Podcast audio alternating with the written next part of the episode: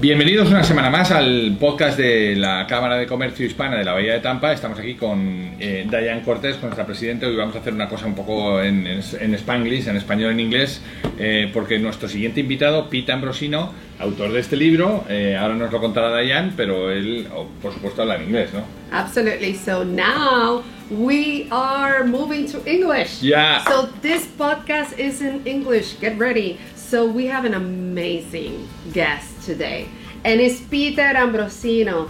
How I find my 50k in any business in 15 minutes or less. But the podcast is not about the book itself only. It's no, about and, and we have only 15 minutes, not, not to make, no? But not only is going to be talking about all his experience, how he has helped so many um, people in business as well, but our upcoming seminar with Peter Ambrosino, April 8th. April 8, 2022, from 9 to 12 at the Entrepreneur Collaborative Center. You don't want to miss this opportunity, this event. There's a lot of information that he's going to bring today. So stay tuned. You're going to have fun, I promise. Let's talk about, let's talk with uh, Pete, no? Peter Ambrosino, of Ok, course. no se lo pierdan. Let's do this. Vamos con ello. Today we have an interesting person, as we talked previously with uh, Diane Cortez. Uh, we have uh, here to Peter Ambrosino. Peter, uh, welcome here to the Hispanic Chamber of Commerce of Tampa Bay to our podcast. Thank you so much for having me. It's a pleasure. Uh, Peter, mm, I'm thinking in some person who who is uh, who has uh, his own uh, business or who is thinking in, in a new business and he cannot wait uh, he cannot go alone uh, or he can um, or maybe they, they can have uh, some questions about how how can I start or how can I um, obtain more clients or how can put my idea into a paper. And this is the the the the, the a- activity that you have uh, or th- that you can mm, tell us about what is a coach business Sure. So, um, like we were just saying earlier, you know, everybody wa- everybody wants to be a coach, right? They, they stamp they stamp themselves that I'm I'm now coach coach. is for everything Everybody's right. Yeah. So I have come from a place where I've been in business my entire life, from from time I was 23 years old, and I've made all the mistakes, and I've, I've been on paper bankrupt three times. Restarted my business when I was six hundred thousand dollars in debt, swimming, going, "Oh my God, how do I get myself out of this?" Right. So through that time, I discovered that hey, you know what? I needed to reach out and I needed to ask for help, and that's where I found my mentors, and we'll call them coaches and, and uh, strategic, you know, advisors and so forth. And I needed to reach out and find a way to get me out of this because I wasn't going to go bankrupt. I, I didn't want to do that to, to my creditors and so forth, and I wanted my business to thrive. So I've been a student of business and personal development for probably 13 years now, and with all the help that I got to get me debt free sold two successful businesses. One that we went from probably $300,000 a year to almost 1.2, 1.3 consistently by the time I got done with it. And then to move down here into our ideal location, you know, and remain debt free. And now I get to help others do the same. So what we do, what I do is I specialize in the strategy side and in the marketing piece. Um, so I, I stick with uh, being a uh, strategic advisor for businesses, and I'm an author as well. So I wrote a couple, written a couple books about it. Uh, the main one we're going to uh, talk about. We'll talk a little bit about some of the things that I share today um, in in business, and that's where I have the most impact. Finding those little areas that we can have compounding effects on the on Yeah. their business. But uh, first of all, people need to um, to convert a good idea or something leads, no, or some some, some leads to Oh. to a business. No? Yes. How can they do it? So the biggest challenges that most businesses have is finding new customers and increasing the revenue, right? And that's where we dive in first. We try we, we find ways that how can we increase the leads, make the make them convert, um, and and then when they convert, they're looking to pay the price that you think is projecting the best value or for that client to write a check or, or sign up with you, right? So we dive into that, and then what's next after that is we have to look at their expenses and it's the margins that make our business tick. Yeah. So how can I affect and impact the margins? Um, and and that's where we would dive into. Um, I would say that the the right um, when they're just starting out to get back to what you're, starting out, you need to have a way to interrupt and get your message across uh, to your uh, prospective client, right? And and create that value. And what we what I where I start with is in the in the strategy. Let's just take for example, um, uh, you are in the um, daycare business, and you you run a daycare. You you take care of kids, and when people are looking for you, they're saying, okay, well. Um, We've been in business. What we think our unique selling proposition is, what everybody tries to come up with, is the unique selling proposition. Well, we've been in business for a ton of years. We've got the best, most trained staff, greatest location, convenient to everybody. In fact, you can even look on your phone at your kids anytime during the day Yeah. with cameras, But right? the question is, so what? No? Well, you're in the daycare business, Yeah. so what's going on in my mind is I would hope so, right? What separates you from everyone else? And this is one of the things that we dive into real quickly is it's, it's one that we build on tremendously. It's not unique selling proposition, it's market dominating position. So for example, with this daycare, we found out that they teach kids how to read. Well, what are they reading and how what's going on there? And we start digging into it. Well, they can now say, well, we can have your kids reading at a second grade level by the time they're in kindergarten. Yeah. Game over, close Google, close the phone book. Now I know, okay, now I know what separates you from everyone else. So that's one of the ways that we look at. Um, another way to look at your business and where we tie into is um, is the amount of transactions. If I can affect the amount of transactions that you have, um, uh, for example, let's take only 25% of your customers. If we can talk 25% of your customers into buying five times a year from you instead of once. So a fourth of your customers buy five times a year instead of once. I've just doubled your business Well, in that one move. How to do that? only, only making that. Only doing that. Yeah. And only affecting 25% of your customers. The little tiny incremental incremental uh, uh, changes that, that are easily done. Because what happens is the 80-20 rule kicks in. Yeah, this is the no. You, you have your business, you have your idea, so you have your clients. What about the 8-20 rule? Typically 20% of our efforts produce 80% of our revenue. We get so overwhelmed, and as a business owner, we get tunnel vision on, on what that could be because we've got all kinds of things coming at us. Everybody's pressing us to build our business in so many ways, right? We need to get laser focused on what that 20% is that's going to have the maximum impact on your business.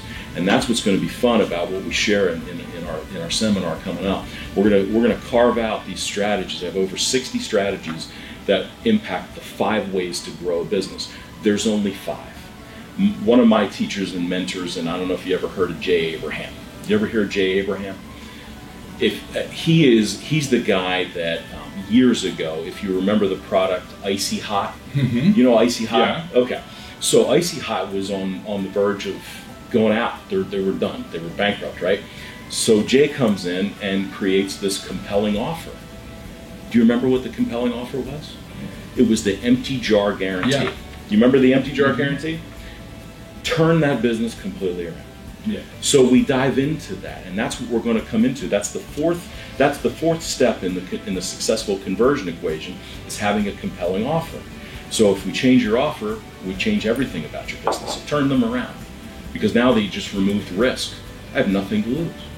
Uh, tell me about the, the five things. What are the five, five the five ways the five ways that Jay teaches are we have to increase our leads Uh-huh. the amount of leads that we Yeah. get we have to enle- increase the amount of leads that convert so conversions we have to increase the amount of transactions that we were talking about if i can sell my client that already knows loves and trusts me more stuff more times a year i'm increasing my business mm-hmm. now most business are, businesses are afraid of increasing prices. You're definitely afraid of increasing prices. I'm going to I'm going to scare my Yeah. customers away. Oh Yeah. my God, I can't do that, right?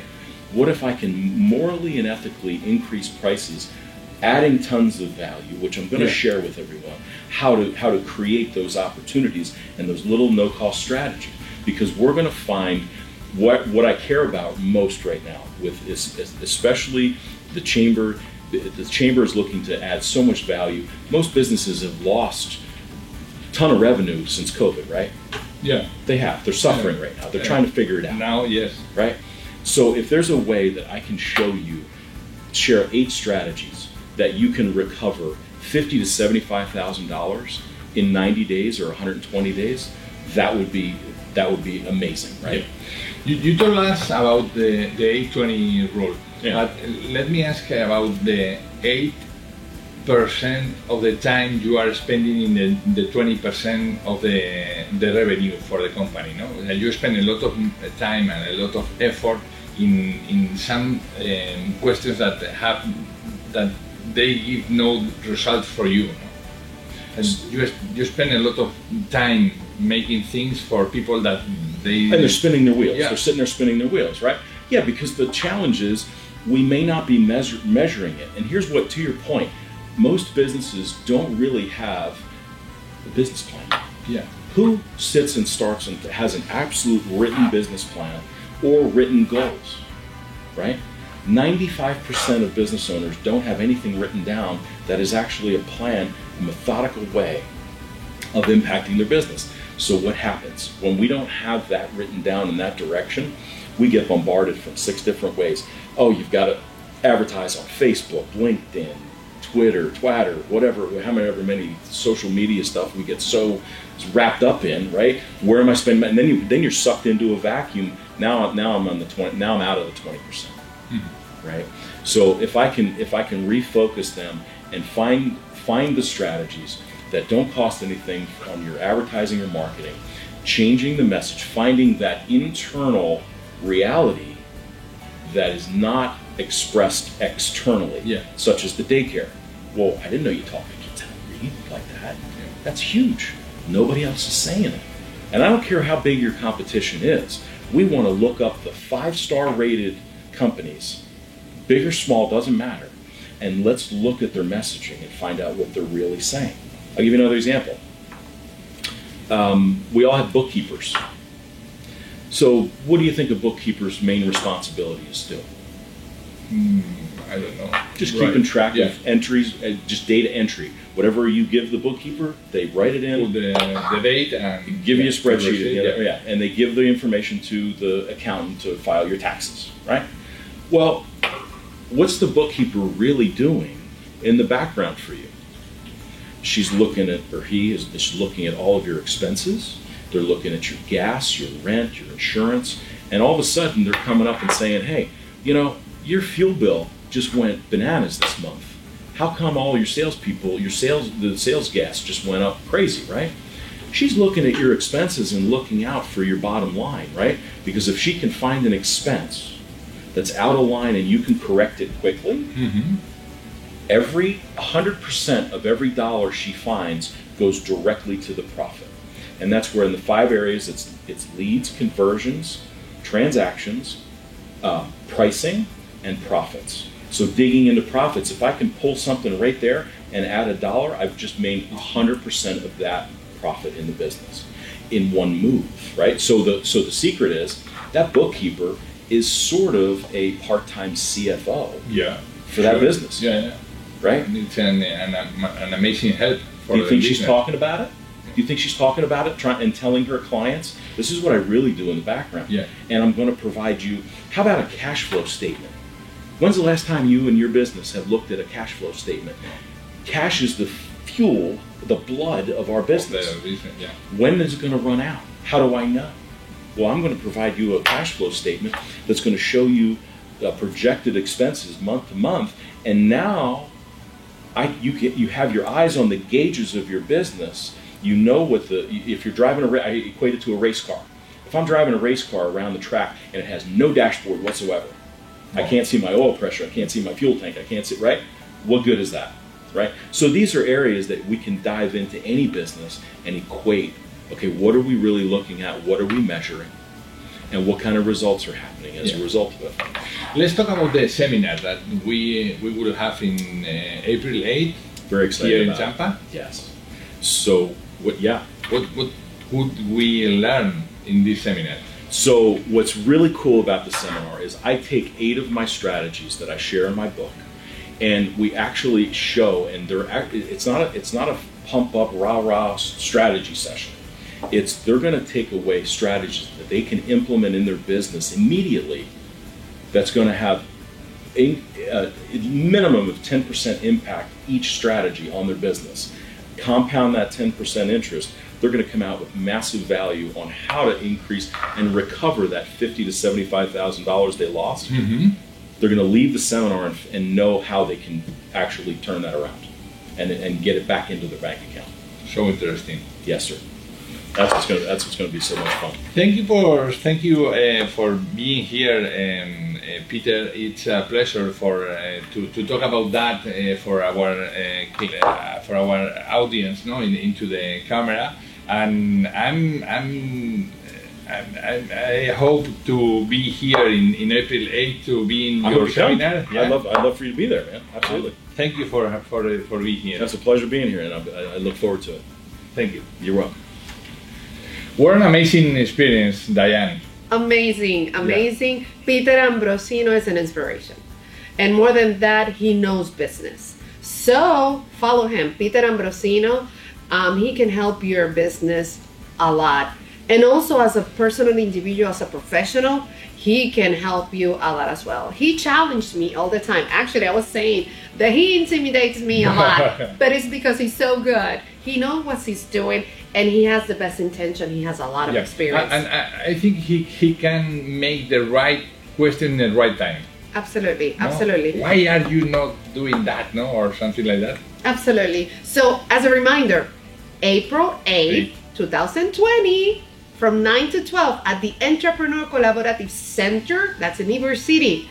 April 8th, he will be with the Hispanic Chamber of Commerce presenting. It will be an amazing seminar you do not want to miss. And of course, follow our podcast. Yeah. You can see our podcast at www.tampahispanicchamber.com. And we are now in Spotify and where else? Google Podcasts, Apple Podcasts, all the platforms. So, no excuses. You can find us everywhere. So, also be part of this podcast. Sponsor.